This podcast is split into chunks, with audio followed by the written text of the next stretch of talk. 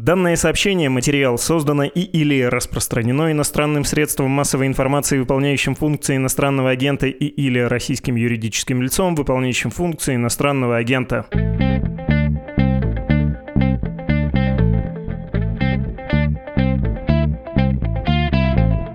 Здравствуйте, вы слушаете подкаст «Что случилось?» о новостях, которые долго остаются важными. Меня зовут Владислав Горин. Как обычно, я буду задавать здесь вопросы, а отвечать на них сегодня будет экономист, приглашенный исследователь Свободного университета в Берлине Андрей Яковлев. Здравствуйте, Андрей Александрович. Добрый день.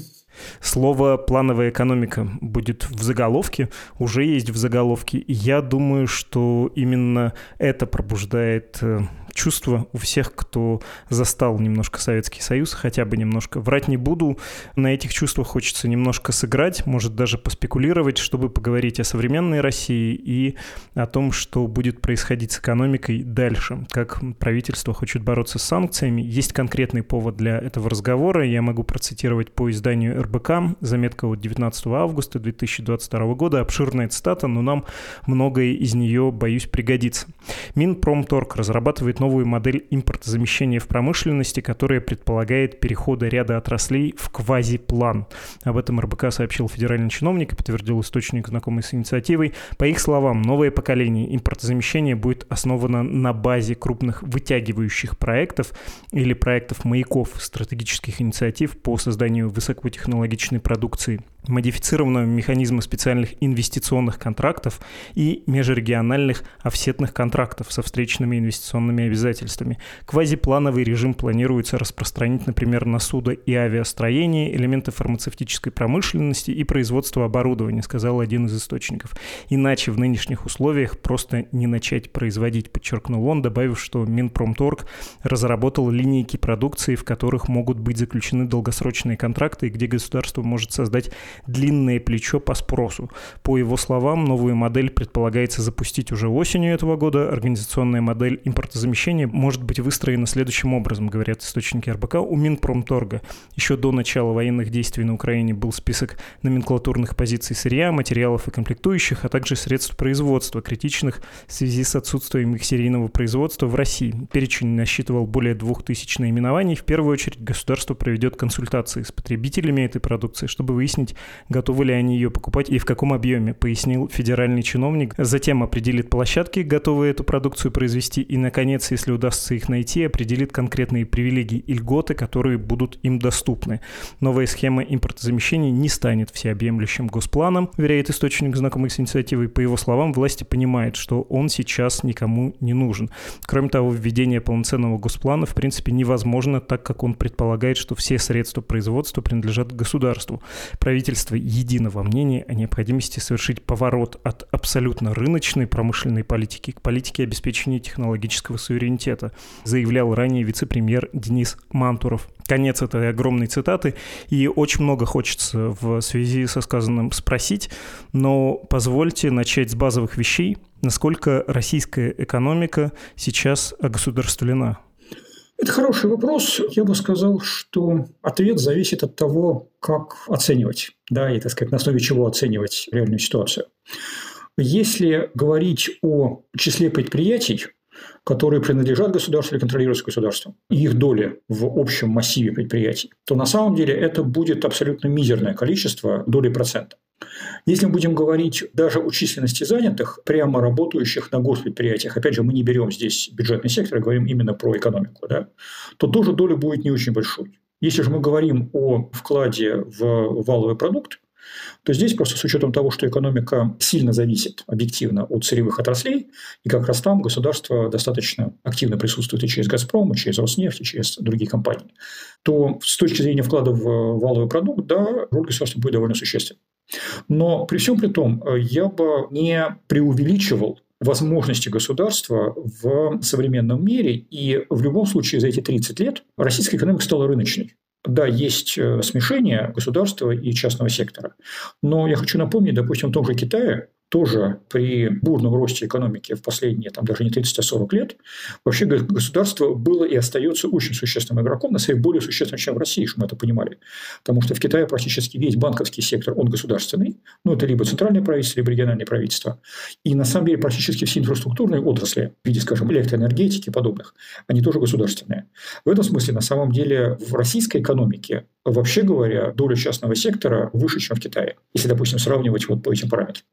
Хочется спросить про слово с э, приставкой «квази», потому что «квази-план» прозвучало. Можно ли говорить о том, что в России квази-рынок? Ну, поскольку, во-первых, велика доля государства, а там разные есть оценки. Кудрин несколько лет назад говорил про 46-48% о государственной экономике. Кто-то говорит про 70%. Я не очень понимаю, что они имеют в виду. Возможно, они подразумевают, что есть в России система контроля даже при формально частном каком-то владении, ты, скорее всего, не являешься собственником, а ты поставлен на эти потоки, немножко берешь себе, а вообще делаешь, что тебе говорят, а если не делаешь, то ты будешь легко заменен. Ну, то есть институт э, частной собственности весьма эфемерен в России.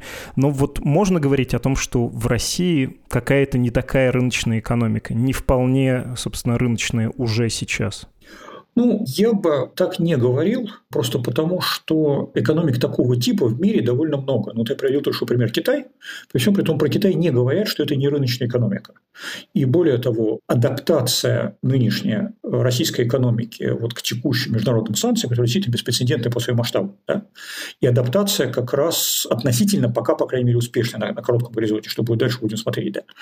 Но вот то, что происходит сейчас, это как раз ровно следствие того, что экономика рыночная. Потому что плановая экономика, когда вот началось открытие России миру в начале 90-х годов, она, по сути, рухнула. Именно потому, что те предприятия, существовавшие десятилетия и возникавшие десятилетия в той системе, они были совсем не готовы к тому, чтобы адаптироваться к новым условиям, самим искать поставщиков, самим искать потребителей, самим находить варианты решения проблем. Это была, так сказать, совсем другая система. Вот сейчас как раз, при том, что на экономику, все, что мы сейчас наблюдаем, упало как бы с неба. Никакие даже олигархи к этому не готовы готовились, на самом деле. Да? Тем не менее, вот адаптация происходит именно потому, что большинство предприятий, начиная с малого и среднего бизнеса, а включая крупный, они при всем при том рыночные. И даже если мы говорим про госкомпании и госкорпорации, при всем при том они тоже в большинстве своем вынуждены работать в рыночных условиях, и это влияет на их модели поведения и на то, что они делают. Интересно про качественные характеристики, как это все управлялось и управляется, потому что, ну, много же есть жупилов, да, про то, как государственные компании функционируют, насколько они неэффективны, но вы сказали и про адаптацию к нынешним условиям, и в предыдущие годы мы видели, что, в общем-то, даже если государственная или близкая государство авиакомпании, самолеты у нее падают не чаще, чем у других компаний в мире, или там нефть качается, нефть добывается, газ добывается, и так далее, и так далее. Понятно, что там каких-то инноваций ждать не стоит. Ну, в общем, это краеугольный камень, да, любой модернизированной экономики только модернизированные экономики умеют воспроизводить инновации, внедрять их и распространять, да, тиражировать. А вот такие более зарегулированные, что ли, для них это большая проблема. Но в целом такое ощущение, что громадных провалов не было. Ну да, это так, но я бы сказал и другую вещь. Ну хорошо, ты упоминал Китай. Да? В Китае, на самом деле, помимо присутствия государства в инфраструктуре и банковском секторе, на самом деле та нефтяная компания, ну как бы китайский аналог Роснефти, она тоже совершенно государственная. При этом сказать, что в Китае нет инноваций, ну я бы, в общем, не решился. Да, наверное, пока они по уровню инноваций не достигли Америки, но отрыв точно сокращается. И, собственно, вот нынешнее напряжение последних лет между Америкой и Китаем вызвано именно тем, что Китай долгое время не воспринимался как конкурент технологический, а сейчас он так воспринимается. Я не к тому, что модели экономики, предполагающие активное участие государства и там, госсобственности и так далее, они эффективные и работающие, но я к тому, что не надо всех сказать под одну гребенку и исходить из того, что любая госкомпания – это плохо. Ну, допустим, в той же Норвегии главная нефтяная компания вполне себе государственная, и это не мешает ей вполне себе эффективно функционировать. То есть дело не в форме собственности, а дело на самом деле в том, как организовано управление компаниями, как организован контроль за этими компаниями. В случае с Россией как это было устроено, если можно вообще делать такое обобщение?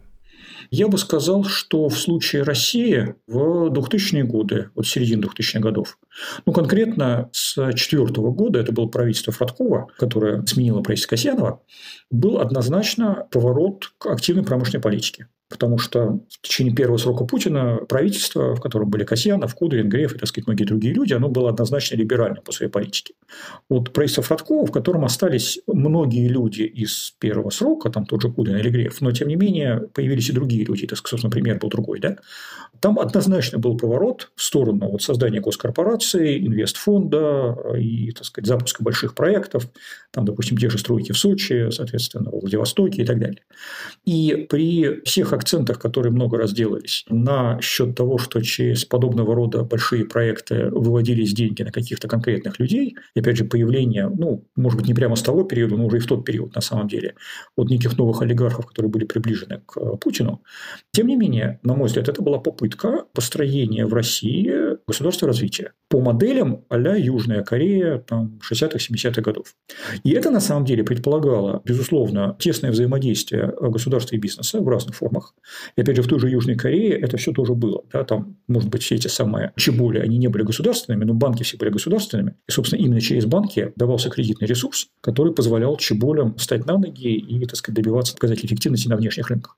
Так вот, попытка такого рода в России была. Получилось, ну, мягко говоря, по-разному.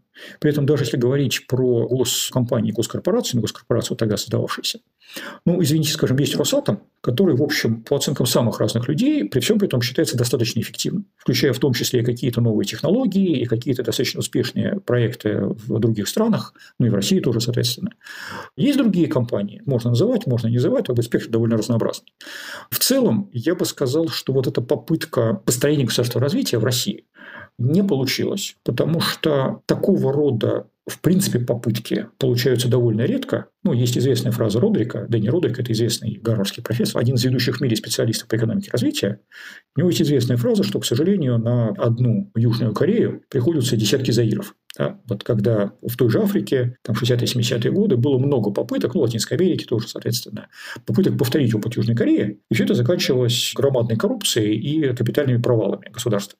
То есть здесь существенным вопросом является качество элиты. То есть насколько элита, которая запускает такую политику, на самом деле думает про страну, там, про общество и про будущее для страны и для общества, или же она думает про саму себя.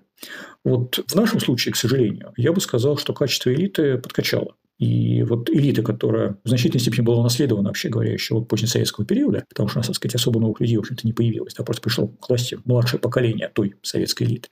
Ну вот она в значительной степени работала на себя. Это как раз и выражается на самом в том, что какие-то отдельные проекты, наверное, реализуются, но в среднем никакого, так сказать, успешного догоняющего развития, реальной диверсификации экономики не получилось. А затем, когда в 2011 году начались протесты известные, и потом, так сказать, 2012 год, президентские выборы, вот там, на мой взгляд, начался поворот в головах у людей, в элите, верхней элите в первую очередь, когда они, продолжая на словах некую риторику модернизации серии экономики, реально испугались каких-либо изменений, ну, в первую очередь, политики, но это, к сожалению, стало давать достаточно сильные эффекты, обратные на экономику. Ну, и началась вот та стагнация, которую мы наблюдаем последние 10 лет. Я сейчас, опять же, не говорю про войну, это другой сюжет. Да? Но, вот, на мой взгляд, основа того, что мы видим сейчас, и в части нынешней войны с Украиной, и на самой части даже того, что происходило в 2014 году с Крымом и с Донбассом, это вот этот перелом в головах у людей, в верхней элите, высшей элите в 2011-2012 году, когда они реально испугались того, что последовательная модернизация требующая на себя ограничения от них самих, да, она будет приводить к тому, что они потеряют власть. И вот это стало следствием как бы изменения не только во внешней политике, но и во внутренней политике, естественно, и на своей экономической политике, когда это все, так сказать, стало в значительной степени ориентироваться на создание резервов на случай ухудшения внешней экономической ситуации, внешней политической ситуации, вместо того, чтобы думать о развитии. Если говорить про вот этот э, романтический период, а я помню эти разговоры про русские чеболи, почему-то слово «дзайкбацу» не звучало, хотя японский оригинал, наверное, было бы правильнее пытаться применить, но ничего, кажется, из этого не сработало. Более-менее что-то реформированное и выстрелившее вот такого мирового качества или опережающее мировой уровень, это был финтех, Сбербанк, но и он развивался в условиях, по правде говоря, конкуренции. То есть был массив данных, большое количество клиентов, сеть банковская, сеть офисов, да, э, сеть отделений, но ее правильно использовали. Если бы реформирование не получилось у Грефа, ну, какой-нибудь Тинькофф банк бы, да, все это съел. Был все равно рынок. А вот так, чтобы в чистом виде, ну, вы сказали про Росатом, я понимаю, что я совсем не могу его оценить. Это совсем закрытая коробочка. Может быть, можно что-то попытаться придумать про Роскосмос, поскольку он действует на мировом, на глобальном рынке. Там у него тоже есть конкуренты, и при Рогозине как будто все было не провально вообще-то, да, несмотря на все его своеобразие, Рогозин не был, очевидно, плохим управленцем. Но вот так оценить хоть где-то эффективность я не могу. Какие-то совершенно карикатурные сюжеты всплывают, э, там, не знаю, Роснана, но в целом, может быть, у вас есть критерии оценки, по которым вы можете сказать, вот здесь точно сложилось, да, вот тот же Росатом – это да, а вот это точно нет. Ну, вы знаете, я бы говорил, ну, вот вы привели в пример банковский сектор, это справедливый пример, потому что действительно финтех и, так сказать, банковские технологии в России очень развиты, это правда. При этом была конкуренция. И одновременно были сильные госигроки, так сказать, наследника государственных, безусловно, так сказать, в виде там, Сбербанка, ВТБ, там, Россельхозбанк, это правда, да? Но при этом долгое время, фактически до последних событий, были иностранные банки, и они конкурировали за клиентов. И были на самом деле достаточно сильные частные банки, вы называли Тинькофф, была очень много лет Альфа, и на самом деле Альфа тоже предлагала хороший сервис, и это все было конкурентно. Да? То есть в этом смысле, опять же, еще раз, это раз подтверждает вот тезис, который говорил до того, что да, может быть, на уровне там, общей экономической теории госсобственность может быть менее эффективной, чем частная, но это надо еще доказывать. Вообще говоря, в реальности ключевой вопрос – это конкуренция. Если госкомпания оказывается в реальной конкурентной среде, то тогда она тоже при правильном управлении может более-менее нормально работать. Ну, вот примеры звучали, да? Но я бы говорил о некоторых других примерах, причем не на уровне компании, а скорее на уровне отраслей. Один пример – это АПК, ну, то есть сельское хозяйство плюс пищевая промышленность и, так сказать, что с ними связанное. Да? Другой пример – это IT. Да, понятно, что и там, и там, на самом деле, доминирующие игроки, главные игроки, они частные. Тем не менее, вот я бы сказал, что это две отраслевые истории успеха. Ну, IT как бы она больше звучала и больше признавалась. На самом деле АПК до последних лет в таком виде как бы не очень рассматривался. Но в моем понимании и то, и другое было следствием достаточно продуманной промышленной политики, ну, промышленной не в смысле промышленности, а в смысле отрасли, да, направленной на развитие этих секторов. Вот, в частности, конкретно по сельскому хозяйству по АПК это началось э, с Гордеева, когда он был министром сельского хозяйства с 1999 года по 2009 год. И именно при нем, на самом деле, были выставлены те механизмы, которые сделали возможным последующий скачок. Потому что, опять же, у нас много говорят про продовольственное эмбарго 2014 года, но это был некоторый дополнительный фактор, который на самом деле не дал бы существенного эффекта, если бы не было предшествующей многолетней политики, достаточно конструктивного диалога с отраслевым бизнесом, механизмов, которые работали, которые, так сказать, были устойчивы даже к смене министра. Да, потому что, на самом деле, после Гордеева там министры были очень разные, но, тем не менее, эти механизмы не сломались. Ну и, собственно, с IT ситуация уже чем-то более сложная, потому что Реймон, при котором, так сказать, начинались какие-то вот первые процессы, конечно, министр был очень своеобразным, но так сложилось, что еще в 2000-2001 году возникла довольно сильная коалиция игроков в IT-отрасли, которые напрямую тогда ходили к Путину. Потом из этих походов возникла ассоциация Апкит, которая в итоге смогла, вот именно как коллективный игрок, лоббировать интересы отрасли даже при таком министре, как Рейм. И при всех особенностях, скажем, программы электронной России, которая все годы действовала, да, которая все-таки в значительной степени была ориентирована на железо, а не на софт, тем не менее был импульс развития отрасли. И, собственно, мы это наблюдаем до сих пор. Опять же, там тоже высока роль государства. Там в значительной степени государство является драйвером с точки зрения спроса в виде госзаказа. Да? Опять же, эти госзаказы тоже, к сожалению, часто связаны с коррупцией. Это все правда. Но, тем не менее, результаты тоже есть понял, что знаю одну отрасль, не отрасль, небольшой рынок, где была и большая госкомпания, и остается. И есть конкуренция, но мало что происходит. Многие годы Почту России пытаются реформировать, последние годы это более-менее успешно происходит, там и сервисоориентированность выросла, и письма и посылки стали доходить, смешно сказать, но это, в общем, роскошь для человека, который помнит, э, что такое почта 90-х, 2000-х.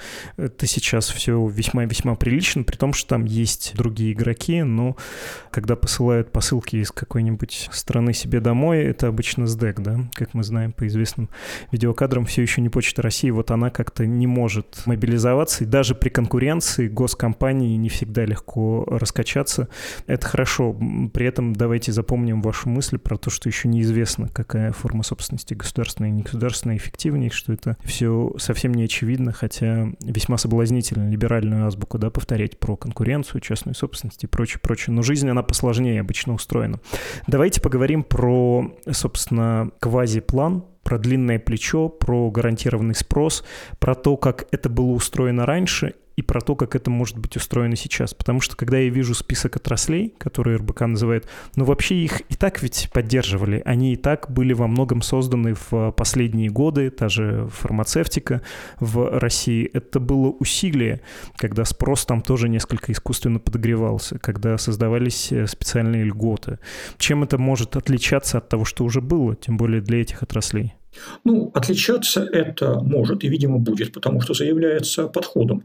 Потому что, как бы вы правы с фармацевтикой, там может немножко более специфический кейс. Вы не совсем все-таки правы там с судостроением, там авиастроением, потому что эти отрасли были исторические, они потом сильно провалились, и потом были разные попытки вот через эти объединенные компании там их как-то восстанавливать, и, в общем, успехи были такие относительные. Да? То, что говорится сейчас, опять же, у меня нет какой-то детальной информации, я могу реагировать только на то, что в публичном пространстве присутствует, но мне это это напоминает, при всем при том, все те же опыты Южной Кореи конца 60-х, начала 70-х. Ну, я просто напомню, это на самом деле довольно важная история. Южная Корея была союзником США ну или, так сказать, наоборот, там США были ключевым союзником Южной Кореи. В противостоянии Северной Кореи, за которой стоял Советский Союз, Китай, это все понятно. Да? В этом смысле была, безусловно, существенная поддержка страны Штатов в адрес Южной Кореи. Но при этом, вот когда произошел военный переворот, пришел к власти генерал Пак, между Южной Кореей и США при том, что Южная Корея от США очень сильно зависела, просто в финансовом отношении, были довольно существенные разногласия по поводу того, а как дальше развивать южнокорейскую экономику. Потому что э, Штаты, вообще говоря, на уровне и Советов, и даже некого давления пытались двигать Южную Корею сугубо в сторону там, легкой промышленности, не более того. Вот все эти самые истории и идеи про создание тяжелой промышленности, включая там тоже судостроение, химию, металлургию, ну и там дальше, да, это были идеи генерала Пака, а совсем не американцев. Более того, скажем, на выборах, на которые, так сказать, вынудили американцы пойти генерала Пака, это был, по-моему, 63 год, Штаты прямо поддерживали его конкурента, а не его. И генерал Пак был вынужден пойти на мирный договор с Японией для того, чтобы получить финансовый ресурс на свою избирательную кампанию. Ну, это просто к тому, что, сказать, на самом деле там все было достаточно непросто. Тем не менее, если возвращаться к экономике, то в значительной степени вот эти самые отрасли тяжелой промышленности там возникали за счет того, что происходила координация по цепочке, когда государство выделяло, исходя из опытов первых лет, связанных скорее с той же легкой промышленностью, выделяло более эффективные компании, на базе них запускало проекты по созданию новых отраслей и, действительно, выделяя кредитные ресурсы, одновременно выстраивал цепочку, кто что должен производить, кто кому что будет заказывать, кто кого что будет потреблять на начальных стадиях этого цикла. Но при этом, что важно понимать, что конечный спрос должен был быть на мировом рынке. То есть базовым отличием южнокорейской модели было то, что все эти очень специфические механизмы промышленной политики, связанные, в общем, в э, какой-то степени с индикативным планированием, оно там, безусловно, было, там были пятилетние планы, просто банальным образом, да? Так вот, они все равно были ориентированы на то, что создаются новые отрасли с нуля, которые будут работать на мировой рынок, и, собственно, компании, эти отрасли создающие, будут получать поддержку ровно в той степени, в какой они окажутся успешными на глобальных рынках.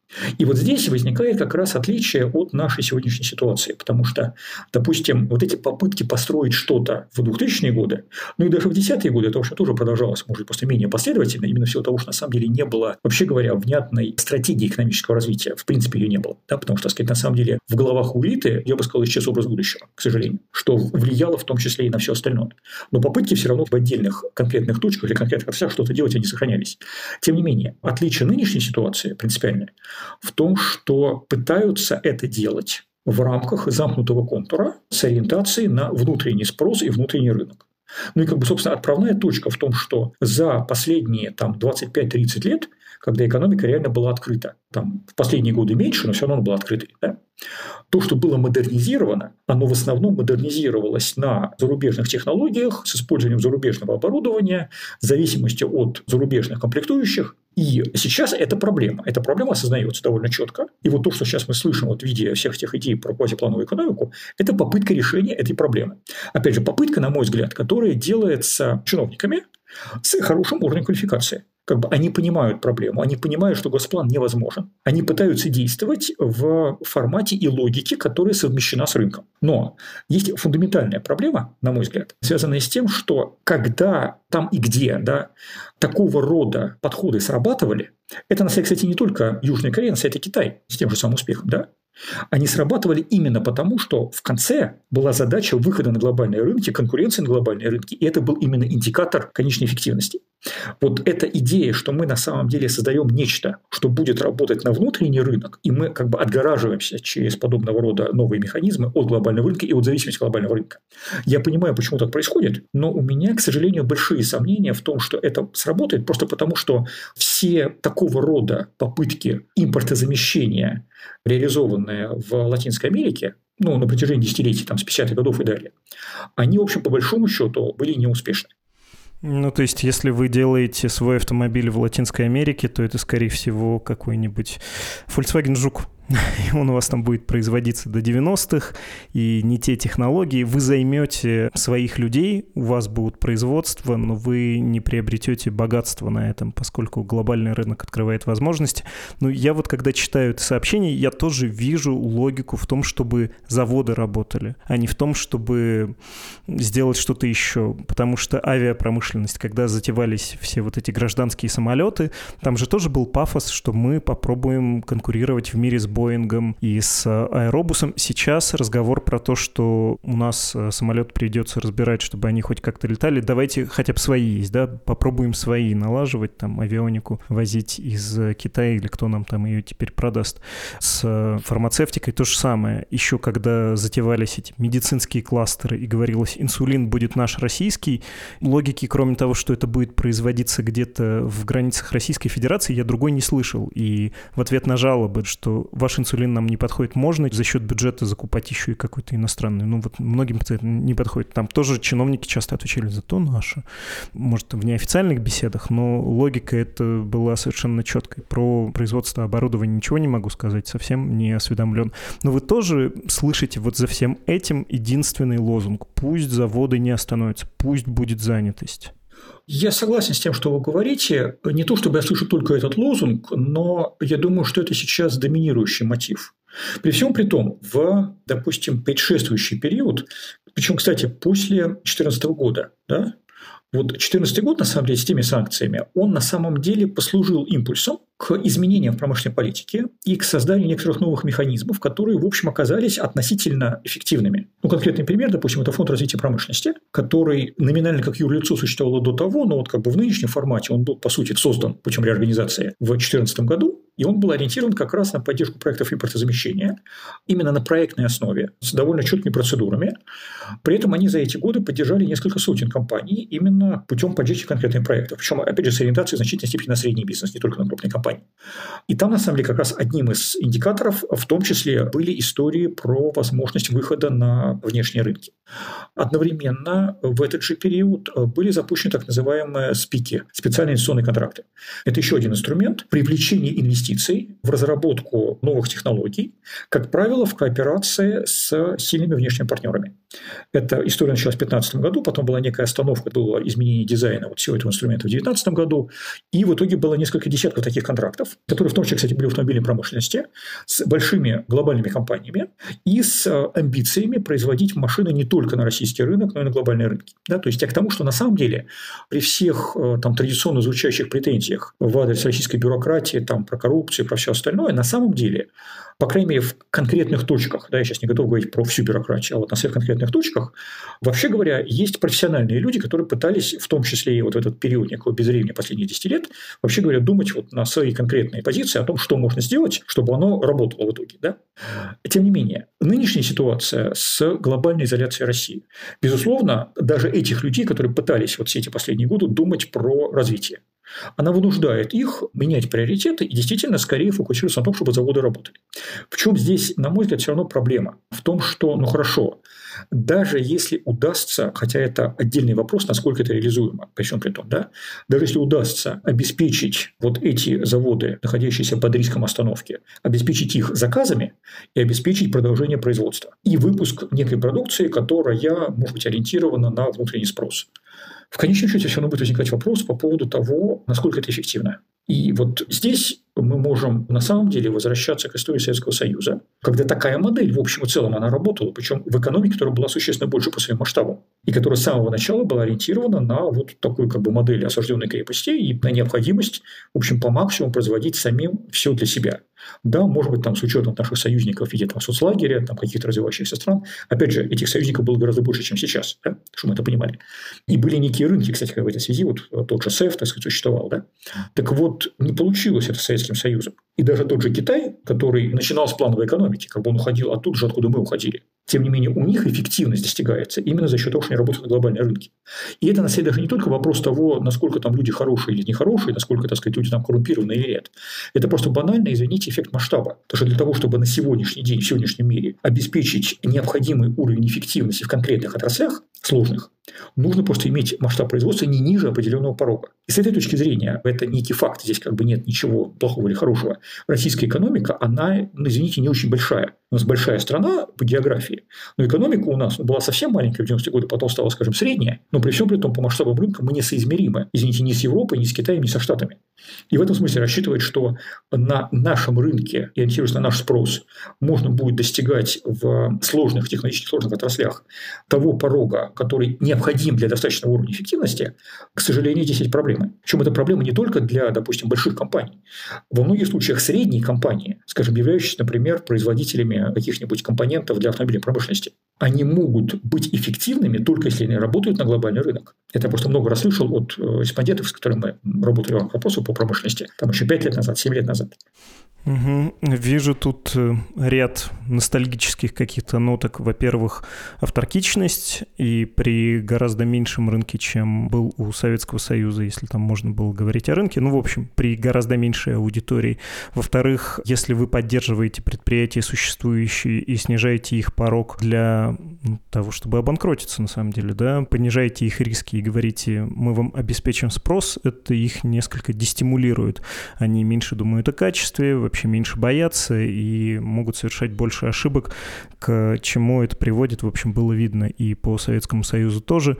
И еще одна проблема, которая мне тут видится, методологическая, когда я читаю про вот этот квазиплан, вот эта старая американская мечта середины 20 века про то, что государство вложится в какие-то ключевые направления, как там предприятия-маяки, которые за собой все потащат как это звучит, этот миф про то, что вот американцы вложились в войну и космос, а потом это обернулось микроволновками и прочими дарами прогресса, что кажется слишком упрощенная картина, да, мифологичная такая конверсия, но вот когда я слышу про квазирынок, я улавливаю там и эти отголоски, и мне кажется, они, ну, мягко скажем, тоже не обоснованы, да, если Российская Федерация в нынешнем ее положении, повторюсь, и про размер э, рынка сбыта и при прочих условиях будет вкладываться даже в самые передовые какие-то направления, вряд ли они смогут ведь вытянуть большое количество отраслей за собой.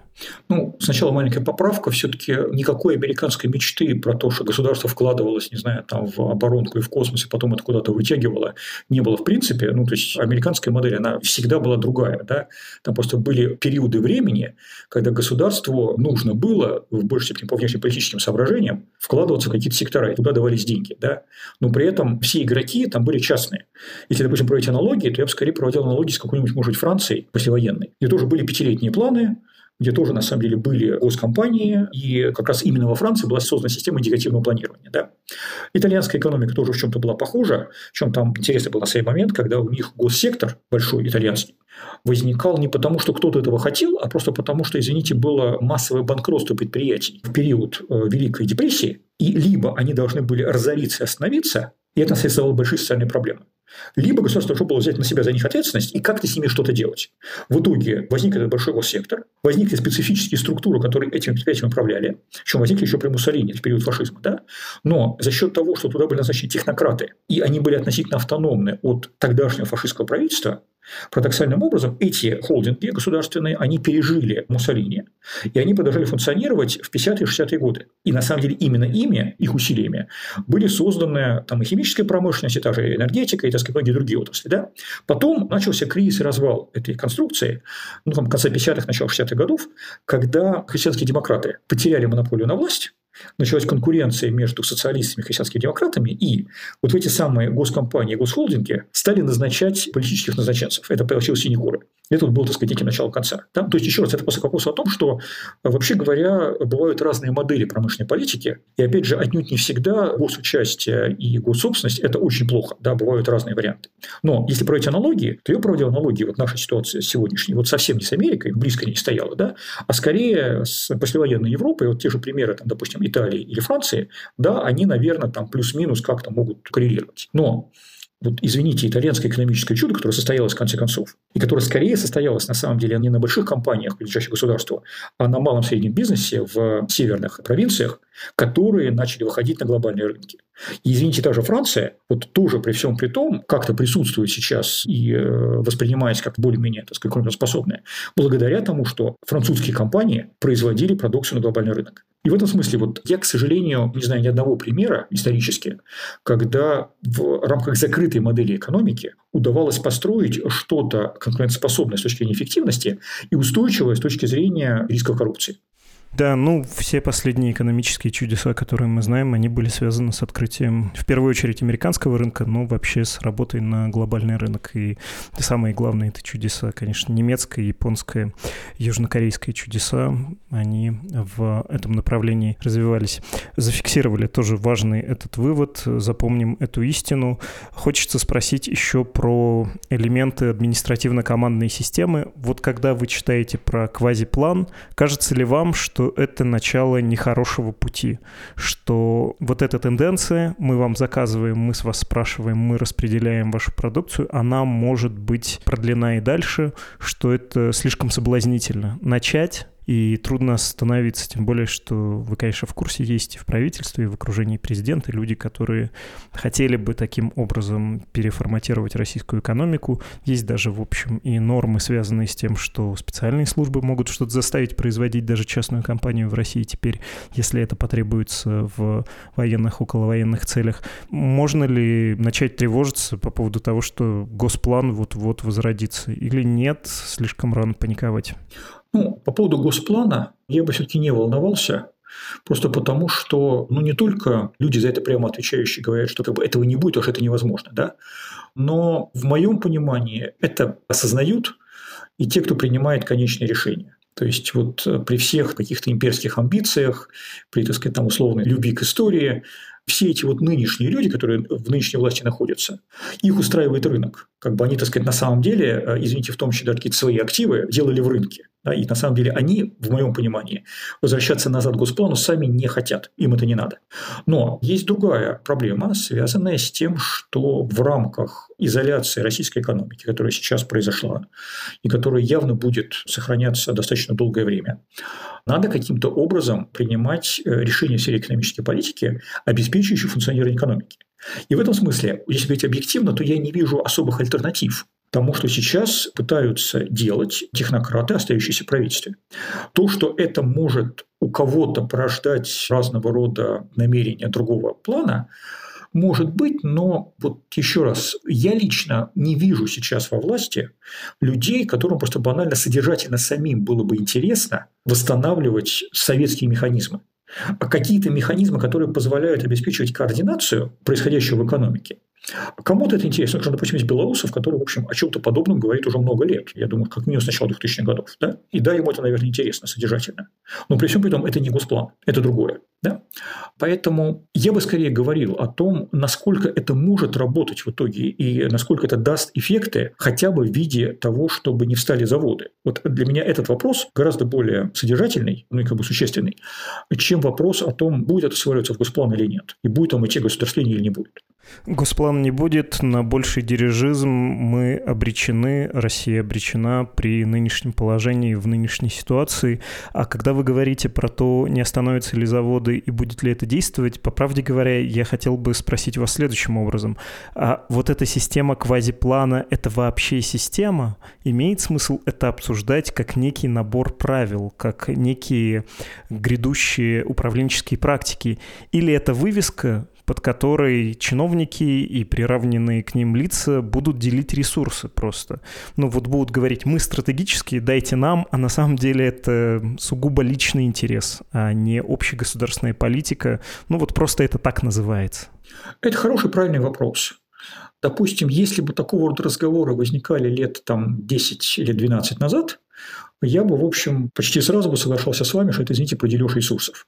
Ну и, собственно, почему те же идеи Белоусова, который высказывал такого рода соображения, ну, минимум лет 15 назад, а на самом деле еще раньше, там уже, я думаю, и 20 лет назад, да, почему они тогда не проходили? Потому что люди с другой стороны, вот из более либеральной части тогдашнего правительства, ну, там, условно, те же там Греф, Кудрин и подобные, они прямо говорили, что это будет про распил денег. Что изменилось с тех пор? Ну, на самом деле изменились требования со стороны совсем высшей элите к остальным людям в просто элите, ну, скажем, бюрократической элите. И вот если, допустим, смотреть на ситуацию той же середины или, там, скажем, даже конца 2000-х годов, ну, например, на уровне губернаторов, там, вот если как бы этот уровень брать, да, то ключевым фактором была политическая лояльность, которая измерялась через нужные центру, там в кавычках правильные результаты голосования. Если губернатор может это обеспечить, как это уже не важно, да, то как бы, ну и хорошо, пускай все работает, да, а уже там ворует, не ворует, и, так сказать, что он там делает, как бы это не очень всех волновало. Что стало меняться? Ну, на самом деле, уже с 2012 года, а в моем понимании, в наиболее явной форме с 2014 года, помимо этого требования политической лояльности, появилось требование, извините, некоторой эффективности. То есть люди, получающие должности, должны в том числе быть способны решать проблемы при, в общем, ограничивающемся объеме ресурсов. Так сказать, ресурсы дают, но как бы уже тогда стало понятно, что их как бы не так много, и дальше будет меньше. Это, вообще говоря, порождает напряжение в элите когда, ну, я там, скажем, про некоторых губернаторов слышал, что вот он типа седьмой, а почему он седьмой? А потому что до него шесть человек отказались от, так сказать, предложения прийти на эту должность, да? Ну и понятно почему, потому что, извините, попасть под уголовное дело с позиции губернатора, это, в общем, сейчас запросто. Ну, мы, так сказать, помним всякие кейсы. А вот насколько можно сделать карьеру с позиции губернатора сейчас, это как бы некий вопрос. Понятно, что когда человек отказывается от подобного предложения, он автоматом ставит жирную, так сказать, черную точку у себя в биографической справке, не факт, что другая карьера будет складываться. Но это как бы тоже некий выбор. Извините, я хочу делать карьеру с риском попасть в тюрьму. Да? Или же я хочу, так сказать, остаться на своей должности, так сказать, не делать карьеру, но, так сказать, жить спокойно. Я не к тому, что система идеальна, она совсем не идеальна. Но то, что появились новые требования к людям в этой системе, и эти требования включают в себя в том числе параметры эффективности, вот некоторые KPI да, по этой части. Это, безусловно, так.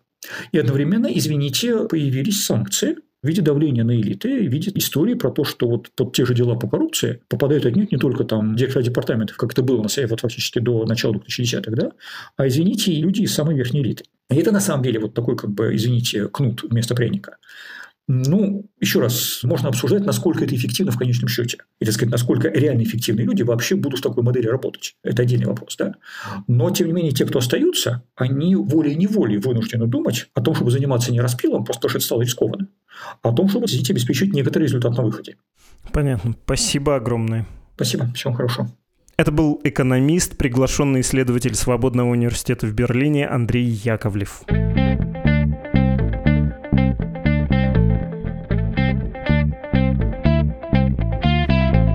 Так, ваши письма, точнее одно, но очень обстоятельное письмо, которое нельзя проигнорировать.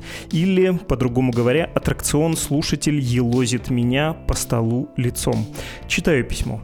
Здравствуйте, Владислав и команда подкаста «Что случилось?». Слушаю вас очень давно, и вы действительно открываете много нового для меня, за что вам большое спасибо. Достаточно забавно, что неким сайт-эффект прослушивания вашего подкаста стал для меня спортивной мотивацией. Всегда сложно было себя заставить бегать традиционные 10 10-километровые дистанции. А последние пару лет, как вас слушаю, это стало достаточно просто. Скачиваешь пару подкастов, и час бега протекает незаметно. Ну, почти. Спасибо и за это. Со своей стороны хочу сказать, что несколько месяцев назад оформил пусть и небольшой, но ежемесячный донейшн, который отправляю вам. Однако, раз уж вы мой любимый подкаст, то и покритиковать не грех. Возможно, потому что я живу в Европе, Берлине. Возможно, потому что у меня сейчас достаточно времени, чтобы читать много мировой европейской прессы. Показалось, что ваш подкаст про удар по экономике Европы получился немного поверхностным. Цифр было не очень много, а те, что были, на мой взгляд, рисуют прям какую-то очень депрессивную картину или то, с чем прям хочется поспорить. Ниже привожу часть замечаний и альтернативных источников. Первое. Германия – самый большой потребитель газа в мире. Я не совсем понял, откуда взят этот факт. Да, крупный, но даже не топ-5 в мире. В Европе, учитывая величину страны и экономики, да, крупнейший. Ссылка. Э, дорогой Евгений, перепроверил и вашу ссылку, и посмотрел снова, где я могу взять цифру для того выпуска. Честно говоря, уже не помню где, но действовал, как если бы это было вчера, как если бы это мне потребовалось вдруг снова. И вы знаете, вы правы, нечем тут мне крыть. Возможно, при переложении с английского на русский, когда готовился к тому выпуску, я где-то запутался и ошибся. Прошу слушателей и вас меня извинить. Вы пишете дальше. Второй пункт. К концу этого года АЭС должны перестать вырабатывать электроэнергию в Германии и прочие замечания про АЭС. Да, решения по АЭС не самые лучшие ретроспективно, но ситуация очень динамична. Давно обсуждается, что три оставшиеся атомные электростанции в Германии продолжат работу. Они производят 11% электроэнергии страны. Ссылка. Тут вы приводите ссылку и добавляете, что было обсуждение, что могут заморозить и три оставшиеся электростанции в Германии. Я хочу вам ответить, что поверил на слово канцлеру Шольцу и представителю федерального правительства в Бундестаге Штефану Хебешрайту и в ДВ в июле через своего этого представителя Шольц говорил, что да, до конца года мы все атомные станции закроем, и вот те самые три оставшихся атомных электростанций, про которые вы сказали, дословно говорилось, что работа их будет прекращена, что это последняя фаза долгосрочного правительственного плана отказа от атомной энергетики в Германии, что вот он был утвержден как в 2011 году, так и будет доведен до конца, и начало было положено Фукусимской аварии. Тогда такое общественное мнение сложилось в Германии, что нужно отказаться от АЭС, и от этого плана вроде не отступали. Извините, Евгений, я рискну поверить больше Шольцу, чем вам. Третий ваш пункт. Россия больше половины газового рынка Германии занимает 50 с чем-то процентов. Э, да, было 55 процентов, пишите вы, но опять же, зачем приводить цифры 2021 года или только их приводить? У нас вообще все изменилось с тех пор, и вы приводите цитату из «Экономиста», где в два раза меньшие цифры. Могу сказать, что да, по рынку газа я приводил именно довоенные цифры. Мне казалось, в этом именно смысл, чтобы показать довоенную нормальность, как она сейчас меняется. Ну, хорошо, принимается неточность, нужно было это четче проговорить и действительно не смешивать более свежие цифры с более старыми. Четвертый ваш критический пункт. О Германии, которая превратится в Великобританию. Германия вклад промышленности в ВВП 21%. Соединенные Штаты примерно на этом же уровне. У Великобритании 18 с чем-то процентов. Это вы цитируете меня и говорите, что я сильно ошибся с цифрами, что у Германии на самом деле 20% промпроизводства в ВВП, 11% в США несравнимо с Германией, меньше, и 9% в Великобритании, еще менее сравнимо с Германией, в два раза меньше, чем назвал я, и я прям прямо при вас могу вот сделать беглый буглеж а, вы правы. Германия, вклад индустрии в ВВП 18,29 по 2021 году, Великобритания 9,7%, почти 10%, Соединенные Штаты чуть не дотягивают до 11%. Короче, вы правы, я ошибся, снова приношу свои извинения и снова благодарю. Наконец, последний пятый пункт про Венгрию, Словакию, Чехию, что мы в нашей беседе с Рубеном Николоповым в том самом подкасте, о котором вы написали, не говорим, что они являются являются исключением с правил, что там по-другому им будет поставляться сырье, что они выторговали себе переходный период. Ну, я тут не уверен, конечно, что это прям ошибка, поскольку переходный период сравнительно небольшой, он закончится, а вы прям думаете, что они прямо смогут жить по-старому и существовать на российском сырье, да, что они переориентируются и что это не принципиально. Возможно, возможно. Я не специалист, не решусь, но пускай вы и по этому пункту тоже будете правы. И тут я должен выдохнуть, Ух, в общем, признаю свои ошибки в меру способностей. Спасибо, что на них указали. Вот такая бывает срамота. Обещаю быть впредь внимательней, а всему, что я привел сейчас, то есть исправленному, как раньше писалось в книгах и в газетах, исправленному верить. Если вы также внимательны и дотошны, как слушатель Евгений, вы можете написать нам письмо по электронной почте подкаст собакамедуза.io, поддержать нас донатом, тоже, как это делает Евгений, при всей его, по-хорошему, въедливости. Это можно сделать благодаря страницам support.meduza.io и save.meduza.io. С вами был подкаст «Что случилось?» о новостях, которые долго остаются важными. И если я ничего в этот раз не путаю, до скорого. thank you